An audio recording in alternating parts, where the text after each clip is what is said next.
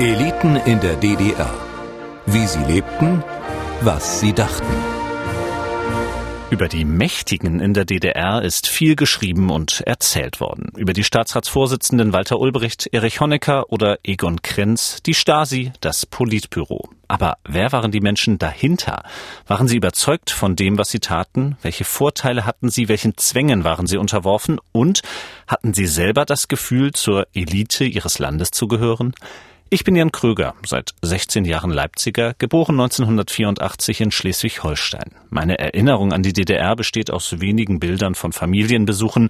In diesem Podcast will ich fragen, zuhören und herausfinden, wie diejenigen gelebt haben, die in diesem Land etwas geworden sind. Folge 6. Die Schuldirektorin. Ich bin zu Besuch bei Sabine Fache im Zentrum von Altenburg. Sie lebt nicht beengt, aber sie muss schon entscheiden, wofür Platz ist und wofür nicht. Und bei Sabine Fache nehmen Bücher großen Raum ein. Im Wohnzimmer und in ihrem ganzen Leben. Dieses Leben hält gleich mehrere Erzählungen bereit. Von einer jungen Schuldirektorin, von einer kurzen politischen Karriere und von einer schmerzhaften Aufarbeitung. Wir haben die Persönlichkeit verändern wollen. Wir wollten die sozialistische Persönlichkeit. Und ich muss noch mal sagen, wer das bestreitet, der lügt. Sabine Fache hat für unser Gespräch zwei Bücher hervorgeholt. Beide führen zur politischen Wende 1989-90 und zu ihrer persönlichen Umkehr. Das erste heißt Angepasst oder mündig Briefe an Christa Wolf im Herbst 1989. Noch wichtiger sind ihr aber die Memoiren von Walter Janka. Der Titel Schwierigkeiten mit der Wahrheit. Der Autor und Verleger Janka saß in den 50er Jahren als angeblicher Konterrevolutionär in Berlin und Bautzen ein. Das System, das er selbst mit aufgebaut hatte, hatte sich gegen ihn gewendet. Als Sabine Faches eigene Ideale im Zweifel standen, hat sie in diesem Buch nach Halt gesucht. Also äh, ich sah eigentlich fast keinen Ausweg mehr im Januar äh, 90, als äh, auch in der Schule dann äh, offene Diskussionen waren, eigentlich gar nicht äh, mündlich, sondern also Wandzeitung und äh, die SED dort als Stasi-Partei und Gysi als Stasi und so weiter. Und, und ich war ja noch in der Partei. Die Schüler wussten das ja auch noch, also äh, ein bisschen von mir zumindest. Ich habe das auch nie verborgen. Ich hatte schon ein bisschen Angst vor die Schüler in, in die Klasse zu gehen, die zehnte Klasse. Ich hatte also Unterricht. Da wollte ich eigentlich den Schülern erklären, warum ich nicht äh, das, was mein ganzes Leben geprägt hat, wo mein Leben verwurzelt war, dass ich das nicht mit einem Schlag sagen konnte, so jetzt äh, kapp ich alles und jetzt gehe ich ins neue System über. Und das wollte ich äh, mit dem Buch von Walter Janka, der ja noch viel mehr gelitten hat. Ich kann ja gar nicht so sehr von dem Leid sprechen, aber er war ja eingesperrt und hat trotzdem die sozialistische Idee verteidigt. Nicht das System, aber die Idee für, von einer besseren Gesellschaft. Ich war ja überzeugt, aber nicht so, wie es gemacht wurde. Das war mir inzwischen damals schon klar, dass es also so nicht weitergehen konnte. Im Jahr der Wende ist Sabine Fache 43 Jahre alt. Einen Großteil ihres Lebens danach hat sie sich die Frage gestellt, warum war ich bereit, da mitzumachen? Warum habe ich das System so lange nicht hinterfragt? Ihre Gedanken dazu hat sie vor mehr als zehn Jahren in einem Porträt für die Thüringer Allgemeine durchblicken lassen. Der Artikel war auch für mich in der Vorbereitung des Gesprächs ein wichtiger Anhaltspunkt. Der erste Satz, der mir aufgefallen ist, die DDR bedeutete mir alles. Sie war mein Leben, das, woran ich geglaubt, wofür ich gearbeitet hatte und wo ich die Anerkennung bekam, die mir in meinem Elternhaus oft verwehrt blieb. Sie beschreiben dann noch ein bisschen ausführlicher, wie es in dem Elternhaus zugegangen ist, aber gerade ähm, wenn wir jetzt mal mit diesem Stichwort Anerkennung anfangen. Welche Anerkennung hat Ihnen gefehlt? Ich müsste dazu sagen, dass ich aus sehr einfachen Verhältnissen stamme. Also auch nach dem Krieg. Ich habe das, mir wurde es dann gesagt, ich habe gehungert. Wir hatten also manchmal nicht mehr Brot. Mein Vater war aus Kriegsgefangenschaft gekommen, aus äh, amerikanischer Kriegsgefangenschaft in Bad Kreuznach, hatte dann Hungertyphus und ist dann im Herbst dann äh, entlassen worden. Da war ich schon auf der Welt. Ich habe das dann später alles recherchiert, weil ich das eigentlich nicht das Verhalten äh, von ihm mir gegenüber oder die Großeltern, also väterlicherseits, haben mich auch abgelehnt. Ich konnte das ähm, eigentlich mir aber gar nicht erklären, dass also gemungelt wurde, ich stamme nicht von ihm und so weiter. Und das hat man mir spüren lassen.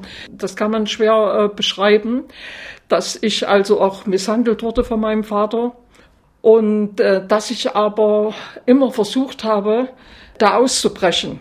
Ja, ich kam dann abends nicht nach Hause und bin dann in der Natur rumgerannt oder ich habe dort gefährliche Dinge gemacht und das war also richtig ein Gefühl von Freiheit.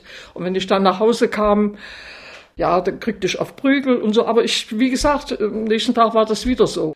Und dann habe ich aber gemerkt, wenn ich mich in der Schule anstrenge, dass ich dort äh, gelobt werde.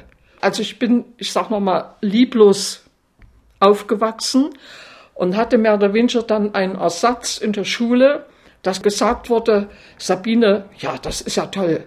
Du hast eine Eins hier und das hast du gut gemacht. Und ich war auch sehr interessiert mit Lesen. Ja, wir hatten eine tolle Bibliothek und da bin ich schon mit acht, neun Jahren dorthin und, und es gab zwar überwiegend äh, sowjetische Literatur und anderes. Ich bin die Volksmusikschule gegangen oder ich bin dann Pionier geworden und wollte unbedingt nach dem Halstuch eine Pionierkleidung. Und weil ich, meine Eltern mir das nicht kaufen konnten, habe ich eben dann Altpapier gesammelt und, und, und.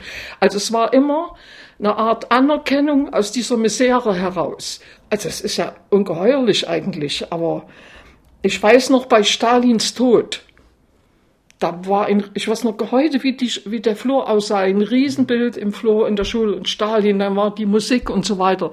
Und wir standen davor und ich habe geweint.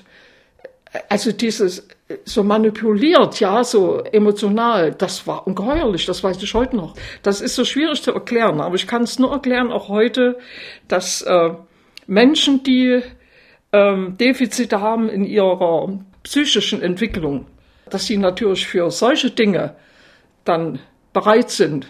Das ist ja die Frage, die ich mir gestellt habe. Warum war ich so manipulierbar? Das ist meine entscheidende Frage gewesen. Sie erkämpft sich das Abitur. Jeden Tag auf dem Fahrrad, wenn sie die knapp 15 Kilometer aus ihrem Heimatdorf Spora zur Schule in Altenburg fährt und auch gegen den Vater, der auf Familienfeiern zwar den stolzen Papa spielt, ihr aber zu Hause vorwirft, kein Geld zu verdienen.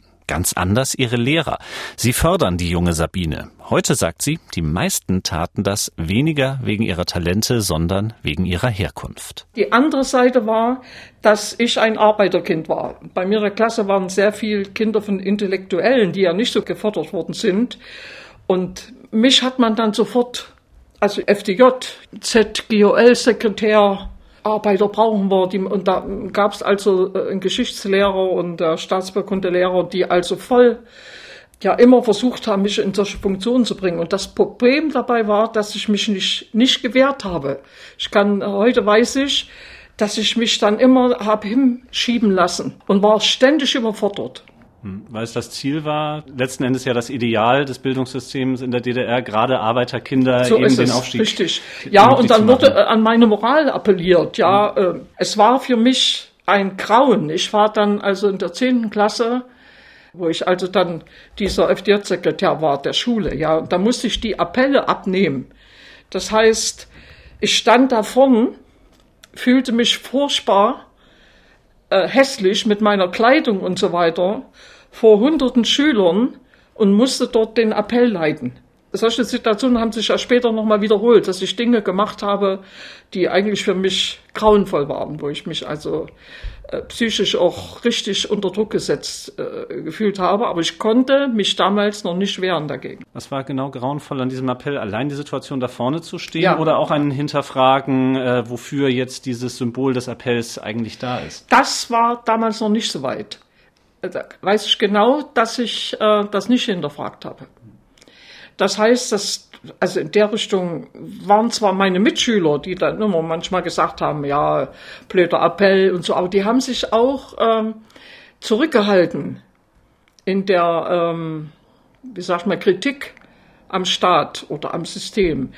Ich will nur mal sagen, ich habe dann in meiner Klasse waren Mitschüler, der konnte toll Gitarre spielen und, und Klavier spielen und ich weiß, dass der Musik gemacht hat, die ich überhaupt nicht kannte.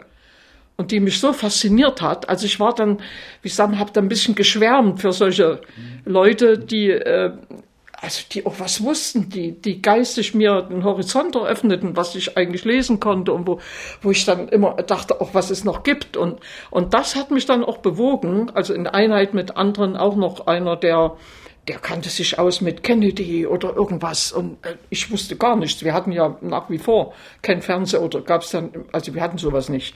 Das hat mich dann dazu gebracht, auch zum Nachdenken, dass nicht alles in Ordnung ist und dass, dass die dann mal gesagt haben, Sabine, äh, überleg doch mal, was du hier machst, das ist doch auch nicht, das bringt doch gar nichts. Und äh, als ich 18 geworden bin, da war ich in der 12. Klasse, da ist dann der Parteisekretär gekommen, äh, noch in der Pause und hat äh, mir ein Formular hingehalten und hat gesagt, äh, er, also wo ich doch so einen tollen Eltern habe, auch in der Partei, er würde sich freuen, wenn ich da auch eintrete und so weiter. Und ich muss ehrlich sagen, ich habe vollkommen fassungslos da gestanden und ich habe äh, abgelehnt und gesagt, nein, ich will das jetzt noch nicht. Knapp zehn Jahre später tritt Sabine Fache dann doch in die SED ein. Da ist sie bereits als Lehrerin nach Altenburg zurückgekehrt an die POS Friedrich Engels. Sie ist überzeugte Sozialistin, doch ihr Parteieintritt hat einen ganz pragmatischen Grund. Sie will mit ihren Schülern etwas unternehmen und nicht bei jeder Kleinigkeit die Parteigruppe ihrer Schule fragen müssen. Es geht um Tanzabende, um Soli-Disco und um Platten mit Westmusik, die ihre Schüler zum Beispiel aus dem Urlaub in Polen mitbringen. Im Nachhinein sagt sie, sie hat mit ihren Schülern ein Stück ihrer Jugend nachgeholt, auch weil sie während des Studiums ihre zwei Kinder bekommen hatte. Diese vergleichsweise unbeschwerte Zeit ist 1979 vorbei. Mit 33 Jahren wird Sabine Fache Direktorin ihrer Schule. In der Rückschau blickt sie vor allem auf die Erwartungen und die Zwänge, denen sie ausgesetzt war, aus der Partei, aus dem Schulamt und aus dem eigenen Kollegium. Die haben von mir verlangt, dass ich ständig die Kollegen äh, kontrolliere. Manche waren da, nicht alle, aber ein paar. Und dass ich äh, gucke, dass sie alle pünktlich kommen. Und, und das ging mir, also sowas von ab, dass ich mich so, so, so autoritär verhalten soll.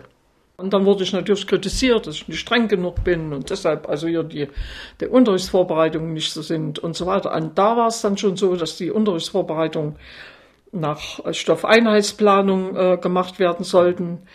Da mussten dann die Lehrer die Bildungs- und Erzielungsziele schreiben, mit welchen äh, Methoden sie die umsetzen wollen wie sie die Schüler einbeziehen wollen, also als Schülertätigkeiten und so weiter. Also ich habe das ja selber gemacht, das war eine so eine Riesenarbeit und ich musste das dann auch kontrollieren als Schulleiter und ich musste hospitieren. Also ich sag's mal später ähm, die, äh, vom, vom Amt, also es wurde immer, immer stärker. Wir hatten ja jedes Jahr eine Auswertung äh, in der Kreispartei. Also immer wenn das Schuljahr anfing, da wurden alle Schulleiter und Parteisekretäre in die Kreisparteileitung eingeladen zur Auftakt des Schuljahres. Und dann wurde das Schuljahr ausgewertet, das andere. So, und da wurde äh, gesagt, ja, die Engelsschule, zu viele Abgänger aus Klasse 8, zu wenig Unteroffiziersbewerber oder Berufsoffiziersbewerber, zu viel Sitzenbleiber. Dann war ganz klar, das ist Führungsschwäche vom Wehrkreiskommando, da kam alle 14 Tage eine oder drei Wochen die dann gefragt hat, wie der neueste Stand ist. Pro Klasse, die Lehrer mussten das alles ausweisen. Wie viele Gespräche haben sie geführt mit denen und denen und denen? Und äh, was für Ergebnisse, wie wollen sie weiter mit dem arbeiten? Ja, und dann musste ich mich erklären vor allen Direktoren und allen, das waren vielleicht 70 bis 75 Leute, alles was so äh, Parteisekretär und so weiter, warum meine Kinder keine Offiziere geworden sind musste ich also offiziell eine Stellungnahme abgeben. Ich selber hatte Riesenprobleme damit und bei uns sind die Zahlen nie gekommen und ich war auch nicht mit Herzblut dabei. Also äh, ich habe meinen letzten Arbeitsplan ja aufgehoben, weil ähm, ich habe ja dann später äh, in, in, in 90er Jahren haben wir ja mit Westklinken Geschichtsdebatten geführt und so weiter die haben das nicht geglaubt. Da waren manche richtig so noch von der DDR überzeugt. Und ja, das, ich sage, wir haben die Persönlichkeit verändern wollen. Wir wollten die sozialistische Persönlichkeit. Und da wurde alles ausgelegt. Das stimmt doch nicht. Und, und, und, und da habe ich meinen letzten Arbeitsplan mitgebracht. Da stand genau drin, politisch-ideologische Arbeit, da war alles drin für die Schüler, äh, FJ-Studienjahr und wie, wie wird es im Unterricht umgesetzt. Und mit Datum, mit allem, wann es abbrechenbar. Und dann war immer zu jedem dieser pädagogischen Räte war also eine Kontrolle vom Schulamt. Und ich muss noch mal sagen, wer das bestreitet, der lügt. Das war so. Zum Beispiel auch bei, bei Mai-Demonstrationen. Da wurde vorher das trainiert. Die, die mussten die Winkelemente bauen im Werkunterricht, Nelken und, und, und dann wurde trainiert der Vorbeimarsch. Und dann kamen die Lehrer und sagen, Sabine, der hat hier so ein Peace-Zeichen hier auf der, war verboten. Also Friedensbewegung muss man mal. War so. falsche, ja. Ja, na sicher. Und, und äh, was soll ich machen? Äh, ich sage, pass auf, äh, also entweder er, er deckt das ab oder äh, ich will noch mal sagen, auch so habe ich dann mit Lehrern argumentiert, weil wenn wir es nicht gemacht hätten und es hätte jemand gesehen, dann wäre es wirklich wieder auf die Schule gekommen. Ich will noch an einem Punkt nachhaken. Sie haben gesagt, bei der Aufarbeitung später in den 90ern ja. ähm, haben Sie klar gesagt, ja, wir wollten die sozialistische Persönlichkeit herstellen. Ja, ja. Was Sie jetzt viel geschildert haben, da besteht für mich auch kein Zweifel an, ist der Druck, der sozusagen von oben oder auch aus den Institutionen auf Sie gekommen ist. Ähm, an welchem Punkt waren Sie auch weiterhin selbst überzeugt, wenn ich zum Beispiel daran denke, dass ja die Aufgabe der Polytechnischen Oberschule im Bildungssystem ja auch war, die richtigen Kandidaten fürs Abitur herauszufiltern? Also ich sag's mal so, ich, bei mir klopft das auch manchmal. Ich kann mich an eine Familie erinnern, er war der Vati kam dann, der war Pfarrer. Die hatten mehrere Kinder und der eine, der war besonders begabt, aber der hat eben alles abgelehnt. Der, der ist nicht in die FDJ gegangen. Was ich dazu äh, äh, meine. Ich muss sagen, der, der Junge war wirklich äh, hochbegabt und, und sehr anständig und, und ich kann da nichts anderes sagen. Und ich habe das dann auch gesagt, dass ich das befürworte.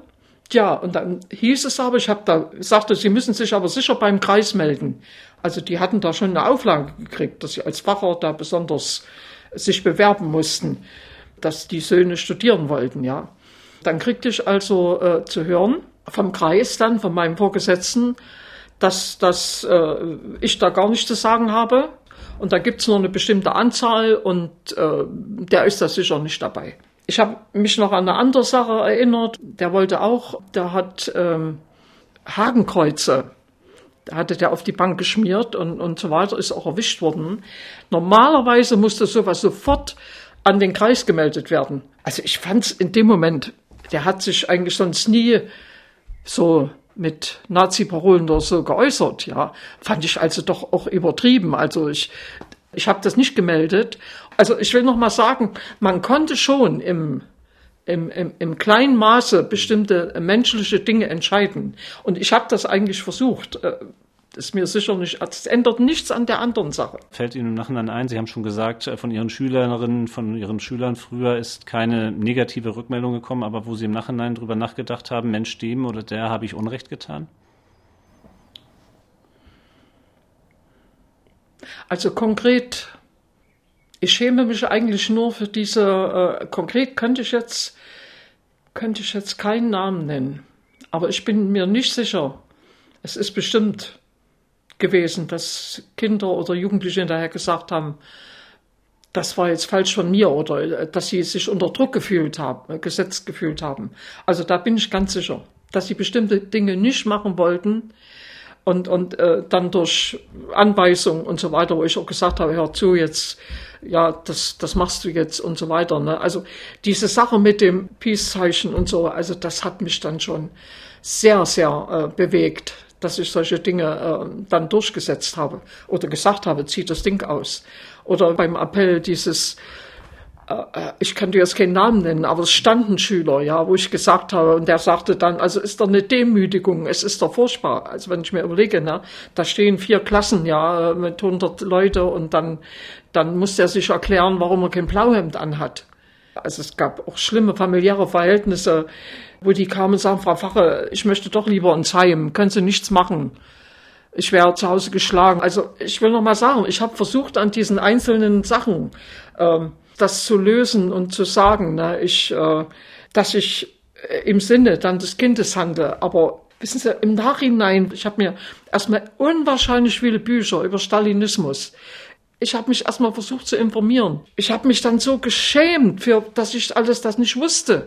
Dieses, dieses Unmündigsein, dass ich nicht meinen Kopf gebraucht habe. Dieses Umdenken beginnt bei Sabine Fache erst in den letzten Jahren der DDR. Nicht aufgrund von oppositionellen Gedanken, sondern wegen der Zurückweisung durch die Linientreuen. Ich habe 88 dann äh, auf, einer, auf einer Weihnachtsfeier der Direktoren, die war jedes Jahr, ich weiß noch, die war im Schloss, und da gab es eine Solidaritätsversteigerung. Äh, und ich weiß noch heute, dass ich äh, im Nachbarraum war und plötzlich äh, hieß, ja, und hier haben wir von Gorbatschow Perestroika. Das Buch hatte ich schon monatelang gesucht, es war ja nirgendwo zu kriegen. Ne? Und ich, ich habe niemanden gehört und da bin ich laut brüllend da in den Raum und habe gesagt, ich, ich suche das schon ewig lange. Und dann hörte ich nur, wie jemand sagte, wer ist denn da, wer, wer war denn das jetzt? Na, Sabine. Und ich habe nicht gemerkt, dass es eine Probe war. Ja, und am nächsten Tag kriegte ich dann den Anruf, wie ich so naiv sein kann und dass ich das nicht gemerkt habe, dass das ein Test war. Die Staatsführung ist nicht so an Gorbatschow interessiert. Da, da war, also ich habe immer noch zu dieser Zeit geglaubt, dass Honecker und Konsorten dass sie den gut fanden. Das war ja auch in der Zeitung immer. Ne? Mhm. So, und dann 89 war das letzte, wo ich also dann, ich habe eine ganz alte Schule, ich habe wirklich 60, 70 Stunden in der Woche, Sonnabend noch gearbeitet, alte Heizung, stinkende Toiletten, ganz schlechte Bedingungen, also die da auch für die Schüler waren. Und die Toiletten, das war wirklich äh, nicht mehr auszuhalten. Und da habe ich dann 89 meinen Elternbeirat gesagt, wir schreiben jetzt eine Eingabe an den Staatsrat. Sie sollen das machen, ich unterstütze das und es sind Wahlen, da wird vielleicht was gemacht und so weiter. Und äh, vor der Wahl noch kriegte ich eine Einladung, wenn, kriegte ich selten, aber wenn man so eine offizielle Einladung zum Schulle äh, Schulamtsleiter und da komme ich dahin, da saß dann er und die Parteisekretärin dort vom, von den Inspektoren aber so in dem Ton, na, was hast du dir denn hier geleistet? Du hast hier Eingaben organisiert an den Staatsrat. Also ich war erstmal sehr verblüfft und dann äh, sagt er, du hast als politische Führungskraft versagt. Dann habe ich äh, nur gesagt, ja, aber ich, äh, sag ich, die Probleme kennt ihr ja an meiner Schule. Da war ich noch relativ vernünftig, so vom Emotionalen. Und naja, da muss man doch aber nicht die Bevölkerung noch aufhetzen. Und da habe ich dann gesagt, ja, äh, vor drei Tagen hat doch Margot Tönnecker im ND ein Riesen, war wirklich eine Riesenseite über, dass man Bevölkerung ernst nehmen soll und dass man ihre Probleme behandeln soll und dass man sie mit einbeziehen soll und so weiter. Ich sage, da stand's doch. Das habe ich doch genauso gemacht. Und da sagt er zu mir, sag bloß, das hast du geglaubt. Mir schossen die Tränen. Also ich war, war sowas von betroffen. In mir ist alles das Letzte, was noch war, ist zerbrochen. Ich kann das gar nicht erklären. Das war wie so ein, nochmal ein richtiger Schlag, ja. Mhm. Und äh, ja, und dann habe ich mich ähm, durch eine sehr bekannte Töpferfamilie, die hat mich eigentlich dann mit einem neuen Forum vertraut gemacht. Dennoch bleibt Sabine Fache in der Partei, die sich ab Februar 1990 PDS nennt. Nach einer engagierten Rede auf einer Parteiversammlung in Leipzig erhält sie sogar einen vorderen Listenplatz und wird im März in die Volkskammer gewählt. Zu einem Zeitpunkt, als sie beruflich nicht mehr weiter weiß. Kurz zuvor hat sie sich als Direktorin der Vertrauensabstimmung gestellt und war bei ihren Kollegen durchgefallen. Der plötzliche Wechsel in die Politik ermöglicht Sabine Fache nun den Übergang ins neue System, denn nach der Wiedervereinigung sitzt sie bis zu den Neuwahlen im Dezember auch im ersten Gesamtdeutschen Bundestag. Erst danach findet sie die Zeit, ihre DDR-Biografie aufzuarbeiten. Dieses extrem dichte Jahr, äh, Mauerfall 89, ähm, Sie verlieren Ihren Posten als Schuldirektorin, ich glaube im Januar 90. Im März 1990 sitzen in der Volkskammer und zum Schluss des Jahres sogar noch für ein paar Wochen im Deutschen Bundestag. Ähm, wann hatten Sie dann irgendwann mal Zeit, das alles zu verarbeiten, sowohl dass einmal das Land untergegangen war, aber auch vor allem natürlich, dass die ganze Idee, die dahinter stand und die ja seit klein auf Ihre Idee ja auch gewesen ist, eine Niederlage oder eigentlich in dem Begriff ja eine Katastrophe erlebt hat. Ja. Ähm, also Sie haben recht, in dem Jahr 90, ähm, das war dann auch so, dass ich äh, durch meine Prägung äh, in den 50er Jahren, ja, ich sage immer wirklich durch den Kalten Krieg, war für mich der, der Westen, wie soll ich mal sagen, die wollten uns überrollen und so eingeprägt. Und Adenauer war für mich der Inbegriff von kalter Krieger. Also ich wollte nie nach Bonn. Ich hatte Vorstellungen. Also da bin ich dann mal lang am, am Rhein. Ich sage, was sind denn hier die, die Zäune, die Sicherheitszäune? Also Stacheldraht oder was ich da gesucht habe. Also wirklich, dann der riesen Adenauerkopf. Also ich muss ehrlich sagen, äh, das war auch schon für mich wieder äh, total neu und, und es war nicht lange, ja. Ich hatte aber nie vor, so eine Karriere zu machen. 90 hatte ich noch drei Monate, äh, wie sagt man, so bezahlten, bezahlte Zeit, ja, Übergangszeit, Übergangsgeld. Und dann habe ich äh, wieder äh, ab April wieder angefangen zu arbeiten. Da fiel ich dann wie in ein Loch. Also ich muss sagen, es gab ja, ich habe im Juni ein Telefon gekriegt. Im Juni 90. Vorher war wir 14 Jahre angemeldet. Ich war 14 Jahre angemeldet. Schulleiterin war, hatten keins gebraucht, in Anführungsstriche. Und ich habe das überhaupt nicht gewusst. Ich habe mal auf der Post dann angerufen, da haben die gesagt, ich sage, ich bin der Schulleiterin. Ja, sie sind aber kein Nomenklaturkader. Nomenklaturkader, das waren die, die von der Partei eine Entwicklung hatten. Die waren vorbestimmt. Da war auch Schulleiter, zukünftige, die diese Strecke genommen haben.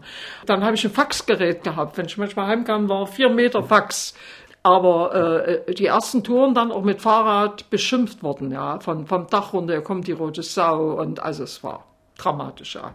Meine Briefkasten waren noch alles offen, ne, beschmiert. Und, also es war damals eine ganz äh, schlimme Zeit und die Gedanken äh, war dann in der Zeit, wo ich Ruhe hatte, war erstmal totale Ruhe. Es kam kein Fax mehr. Dann habe ich äh, natürlich das Material, was ich hatte ja so viele Sachen gekauft, viel gelesen und und und ähm, wir haben später Hannah Arendt äh, diese dieses Buch, die kapitelweise mit dem Westling gelesen. Ich hatte das 13. Kapitel Repression und Terror als neue Staatsform oder was. Ja, und musste äh, eine Exzerpt herstellen und so weiter. Und da stand haargenau drinne, wie das geht. Die Rädchen im Getriebe, wie man die Menschen dahin bringt und wo gehobelt wird, da fallen Späne, die Lieblingssprüche von Hitler und Stalin und so weiter. Und ich muss ehrlich sagen, das waren so die Momente. Ne? Aber das in sich gehen, dass ich diese Frage beantworten äh, musste, manipulierbar und so weiter, das habe ich dann äh, 92 durch äh, diesen Tod von Gerhard Riege das ist ein einschneidendes Erlebnis im Leben von Sabine Fache. Gerhard Riege war Professor für öffentliches Recht an der Universität Jena. Nach 1990 sitzt er für die PDS im Bundestag. 1992 wird bekannt, dass Riege als junger Mann in den 50er Jahren inoffizieller Mitarbeiter der Stasi gewesen war. Er selber beteuert, sich daran nicht mehr erinnern zu können. Die Partei wirft ihm vor, es verschwiegen zu haben. Wir hatten Landesvorstand, Freitag ist der immer gewesen und da hieß es, der Gerhard kommt noch. Ich hatte, war mit ihm äh, in der Volkskammer, ich, war, ich kannte ihn ja nur schon, ein ganz feiner Mensch, war ja auch äh, zum Rektor gewählt worden der Uni in Jena in der Übergangszeit. Und dann kommt er und erklärt, dass er also das wirklich nicht mehr wusste. Ja, und dann waren seine engsten Freunde aus Jena, die ihn da fertig gemacht haben und ähm, die gesagt haben, du bist kein Demokrat, du hättest uns das sagen müssen, dir ging es nur um deine Karriere und, und, und. Es war sowas von schlimm. Ja, der ist dann der Pause gegangen und ich habe dann noch, bin noch, da war ja auch schon die Vorsitzende, bin ich hin und sage, pass mal auf, ihr könnt doch den nicht so fahren lassen und gehen lassen jetzt hier. Der war dann weg, ja mir ging das die ganze Zeit nicht aus dem Kopf. Also es war für mich richtig, ich kann es nicht erklären, ganz schlimm. Also diese, wie ein Mensch da vorne steht, vollkommen hilflos, bruderrot im Gesicht und äh, im Augen so ein, so ein furchtbares Entsetzen. Das hat man ihm auch angesehen, ja. Ja, und dann äh, klingelte mein Festnetz und ähm, da ist die Vorsitzende dran gewesen damals und äh, äh, auch sage ich, Gabi, schön, dass du anrufst. Ich habe mir auch schon Gedanken gemacht und äh, ähm, ihr müsst da noch mal was machen, das geht dann nicht. Und da war eine Pause und da sagt, er, sagt sie wirklich, er hat sich äh, jetzt vor, vor einer Stunde haben wir es erfahren, das Leben genommen. Ja, und dann, da habe ich einen richtigen Nervenzusammenbruch gehabt. Ich habe sowas noch nie erlebt. Ne? Ich habe eine Heulattacke von, von tagelang, ich konnte mich gar nicht beruhigen, ja, über diese Art und Weise. Und diese, diese, dieser Schock, ja, bin ich der Ärztin, habe der das erzählt und äh, und da hat sie gesagt, Frau Facher, ich mache Ihnen mal einen Termin, weil wir haben eine sehr gute Psychotherapeutin, die ich nicht kannte bisher. Die, bei uns in Altenburg gab es noch eine sehr gute in der DDR. Ja, und da bin ich dahin.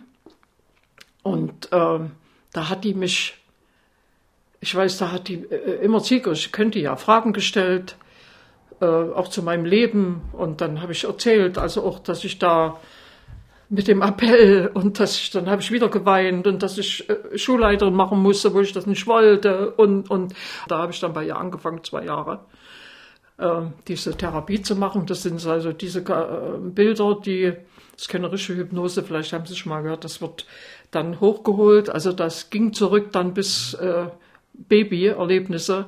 Ich konnte diese gar überprüfen dann, weil meine Tante noch lebte. Und da habe ich ja konkrete Situationen erlebt in Wohnungen und alles und ich konnte es genau beschreiben. Und die war fassungslos damals, ne, wo ich dann das rausgekriegt habe, auch, dass mein Vater immer angenommen hat, ich bin nicht von ihm und alles. Die, das ist alles dann erst in der Therapie rausgekommen. Die Psychotherapie bringt Sabine Fache dazu, dass sie heute ihre Geschichte erzählen kann und zu dieser Geschichte stehen kann mit der Scham, die sie darüber empfunden hat und den Vorwürfen an sich selbst. Sie war unmündig, hat sich immer wieder in eine Rolle drängen lassen. Der letzte Wendepunkt, von dem sie erzählt, handelt davon, wie sie dieses Selbstverständnis abgeworfen hat. Eine politische Niederlage als Akt der Befreiung. Ich habe für mich dann entschieden, ich lasse mich nicht mehr, ich will selber entscheiden. Also es war ja klar, wo das herkommt. Ich habe das alles nochmal erlebt und abgearbeitet. Also ich war gefühlsmäßig stabil. Und das hat mich dann dazu gebracht, dass ich ähm, 94 zur Bundestagswahl, dass ich gesagt habe, der Therapeutin, ich werde mich selber vorschlagen und bewerben. Ich sage, ich werde gegen die Ruth Fuchs auf Platz zwei, werde ich antreten. Und da hat die gesagt, Frau Fache, Sie wissen, was dann passiert. Ja, sage ich, ähm, ich will das aber, ich will diesmal rein. Da sagte sie dann noch zum Schluss, Frau Fache, wem wollen Sie die Maske vom Gesicht reißen? Ich konnte ihr das nicht beantworten, aber es war das erste Mal, dass ich mich nicht schieben lassen wollte, sondern selber für mich entscheiden wollte, dass ich das will. So, und das habe ich gemacht. Na, ich kann Ihnen sagen. Äh, ich hatte es keinen vorher gesagt. Das ist ja alles vorprogrammiert. Die unterhalten sich vorher, wer kommt rein und die Listenvorschläge und so weiter. Aber es wird ja immer gefragt, will noch jemand? Ja, und da bin ich vor und habe das haargenau so erklärt. Sogar mein bester Freund, ich sage mal, der konnte es nicht begreifen, dass ich das mache. Der, der eigentlich immer gesagt hat, Sabine, du musst selbstbewusst und, und deine eigene Meinung. ja, ja, das Ergebnis war, ich bin durchgereicht worden dann. Bis auf Platz neun. Der Politik und ihrer Partei bleibt sie auf kleinerer Ebene treu. Bis 2019 sitzt Sabine Fache für die Linke im Kreistag vom Altenburger Land. Als Lehrerin hat sie mit 60 Jahren aufgehört. Zuletzt hat sie Biologie und Chemie für Realschule unterrichtet. Die Pointe jetzt unseres Gesprächs, wir haben uns viel darüber ähm, unterhalten, Sie in verantwortlicher Position in der DDR als Schuldirektorin ähm, auch in ihrer, ihrer Treue zum Staat, zum System damals. Unsere Gesprächsreihe heißt Eliten in der DDR. Nun mhm. haben Sie mir vorab schon gesagt, als Elite habe ich mich nun wirklich nicht gesehen. Aus meinen Schilderungen geht ja auch hervor, also auch äh, konkrete Dinge, dass äh, Elite für mich immer bedeutet, äh, hat von meinem Verständnis her, dass man da auch Vorteile hat. Dann, dann äh, was weiß ich, ähm, ob nun im, im, persönlichen Leben oder ähm, dass man äh, vielleicht materiell äh, was hat oder dass man äh, äh sich ja äh, ausgezeichnet fühlt, dass man was Besonderes darstellt und so weiter und das hier. Der Gedanke ist mir nie gekommen, muss ich sagen, weil ich so zum Teil äh, so schwer arbeiten musste und so versucht habe, meine Verantwortung wahrzunehmen in dieser sehr alten Schule, wo alles marode war, wo ich eigentlich Dinge äh, gemacht habe in einer Art und Weise, die, die mir gar nicht lagen. Also wo ich Sachen, Beschlüsse umsetzen sollte und wo ich Widerwillen hatte. Ich habe manchmal vier Wochen an dem Schuljahresarbeitsplan gesessen und es ging nicht. Mir viel, also ich war nur Abneigung und ich, ich muss noch mal sagen, das ist der Punkt mit der mit der Elite, also wieder materiell, ja äh, die 200 Mark, die ich da mehr hatte. Wir haben ja bis Sonnabend gearbeitet. Ich kam Sonnabend vor 14 Uhr nie nach Hause. Dann war ja auch mein Haushalt, ich hatte zwei Kinder. Ich habe manchmal gesagt, ich hätte viel mehr machen können mit meinen Kindern und, und viel mehr mich da kümmern müssen und viel mehr Gefühl vielleicht entwickeln müssen für ihre Probleme. Ich konnte das Überwiegend nicht, weil, weil ich gerade in dieser Leitungsfunktion so viele Probleme hatte, dass ich eigentlich nur gedacht habe, du musst das überleben, du musst da durchkommen. Heute, sagt Sabine Fache, ist sie ein freier Mensch. In der nächsten Folge unseres Podcasts geht es dagegen um jemanden, der sagt, er würde eigentlich nichts anders machen. Christine Kielon hat mit dem Möbeldesigner Robert Horn gesprochen. Dann geht es darum, wie Arbeiter wohnen wollten und wie er sich mit seinen Entwürfen durchsetzen konnte, obwohl die Parteiführung ganz andere Vorstellungen hatte. Eliten in der DDR. Der Podcast erscheint jeden Monat auf mdr.de, in der ARD Audiothek und überall, wo es Podcasts gibt.